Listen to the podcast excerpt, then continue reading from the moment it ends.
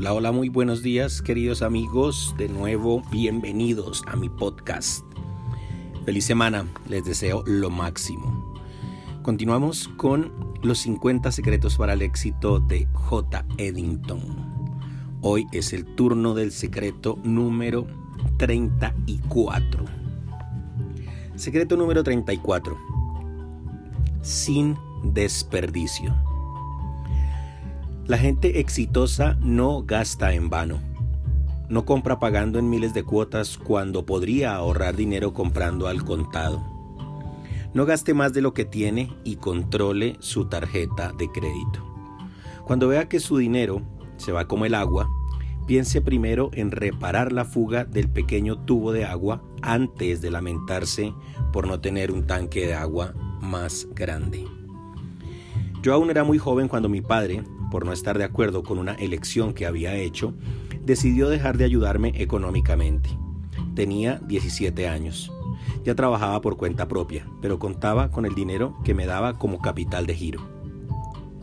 Cuando me dijo que ya no me ayudaría, tuve que pensar en una solución drástica y rápida. Fue justo en la época de la hiperinflación, la inflación de 30 o 40% al mes hacía que el dinero perdiera valor de un día para otro. Para que mi dinero no se desvalorizara, iba al mercado y buscaba promociones de leche en polvo y aceite de soya, productos que sabía tenían mucha salida y una caducidad de dos años. Todo el mundo consumía esos alimentos, entonces, en el momento en que quisiera venderlos, antes de que caducaran por supuesto, tendrían más valor que el dinero que yo tenía.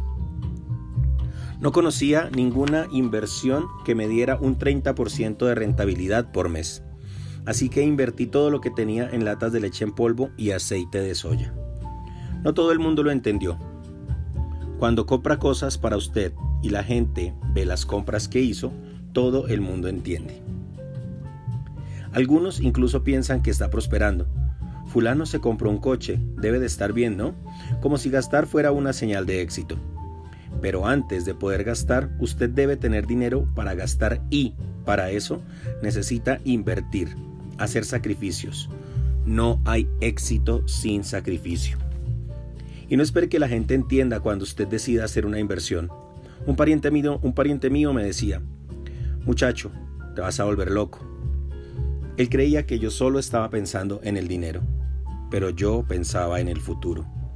Quería abrir mi comercio, pero todavía no tenía el capital necesario para hacerlo.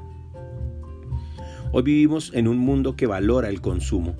Por supuesto que usted debe tener objetos, tiene que comer bien, vivir bien, disfrutar el dinero que recibe. Sin embargo, debe aprender a planificar y a tomar decisiones inteligentes para su dinero, justamente para que pueda comer bien y vivir bien por mucho más tiempo.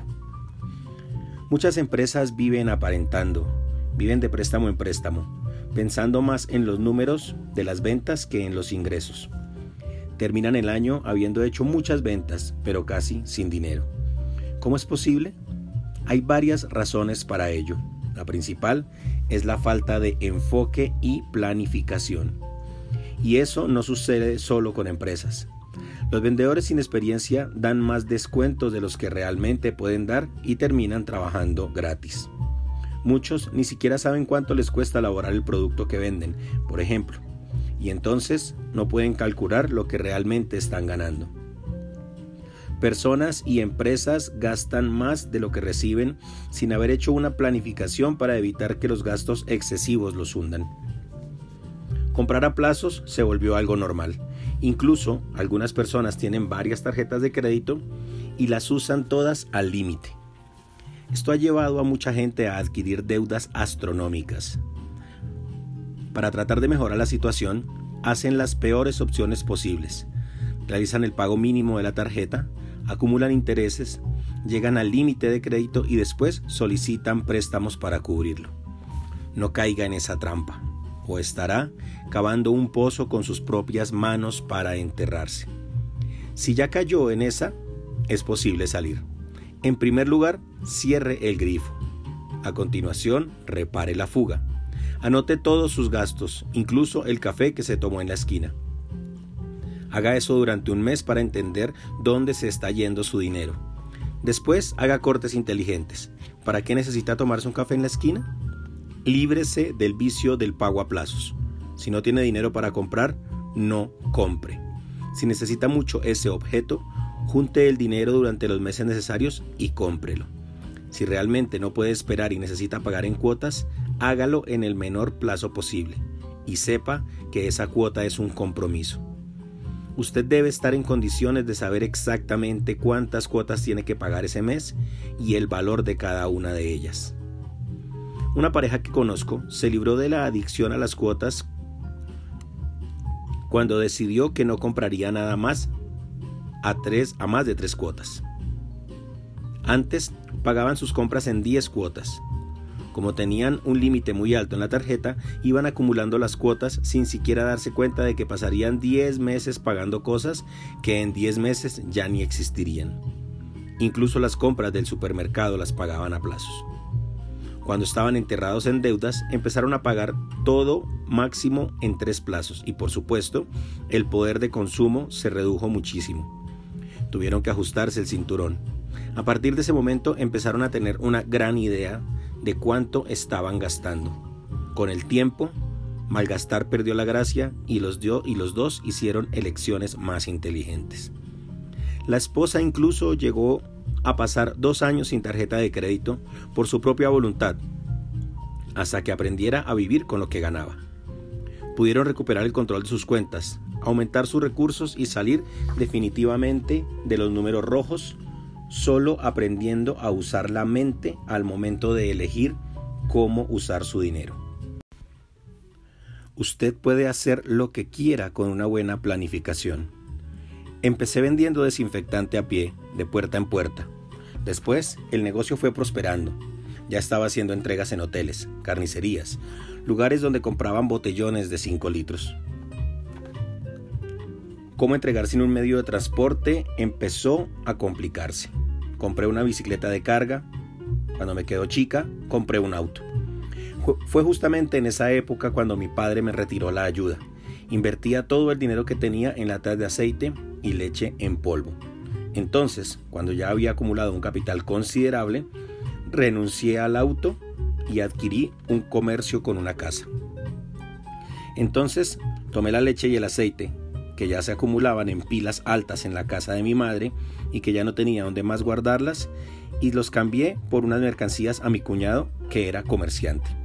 Así abrí mi primer comercio mientras aún era un adolescente. Ya estaba planificando eso desde hacía mucho tiempo. Trabajaba y no gastaba dinero. Iba invirtiendo y ese dinero iba aumentando su valor. Quien quiere salir de la situación en la que está, planifica, no gasta el dinero inútilmente. No importa el sueldo que gana hoy, lo que importa es lo que ha hecho con él. No gaste inútilmente, no gaste sin pensar, no se deje influenciar por los demás. Todos sus gastos deben ser conscientes. Si quiere cambiar de vida, invierta. Usted puede hacer lo que quiera con planificación e inversión. No importan sus condiciones actuales. Es importante tener una planificación financiera con metas y objetivos definidos. Si va a comprar algo, reflexione si es realmente importante para su felicidad y su calidad de vida. Junte dinero para comprar ese bien sin entrar en deudas. Las personas a su alrededor lo van a considerar un extraterrestre, pero no se preocupe. Después, el resultado a largo plazo hablará por usted. Y no lo olvide, cuide su nombre, no se lo preste a nadie. A menudo las personas se ven obligadas a pagar, a pagar gastos que no son suyos. Quedan con su nombre comprometido y son perjudicadas por aquellos a quienes les prestaron sus nombres. No importa si es un pariente, un amigo, no importa el drama que haga la persona. El nombre no se presta. Si tiene condiciones y quiere ayudar, incluso puede comprarle algo a la persona, como un regalo, sin esperar nada a cambio, pero nunca preste su nombre. No tenga vergüenza de decirle no a alguien que no tiene vergüenza de pedirle algo que usted no puede dar. Usted no está dudando de la honestidad de esa persona, simplemente está protegiendo lo que es suyo. Puede ocurrir cualquier cosa incluso fuera de su control, que le impida pagar. Entonces diga no. Si la persona se lleva bien con usted, no va a alejarse porque usted dijo no. Si condiciona la amistad a eso, desconfíe de esa amistad. Ya lo dije antes, pero no cuesta repetirlo. A veces la mejor manera de ayudar que puede darle a un amigo es permitirle sufrir las consecuencias de sus malas decisiones. Después de todo, fue así como usted aprendió, ¿no? Muchísimas gracias queridos amigos, nos leemos mañana. Éxitos.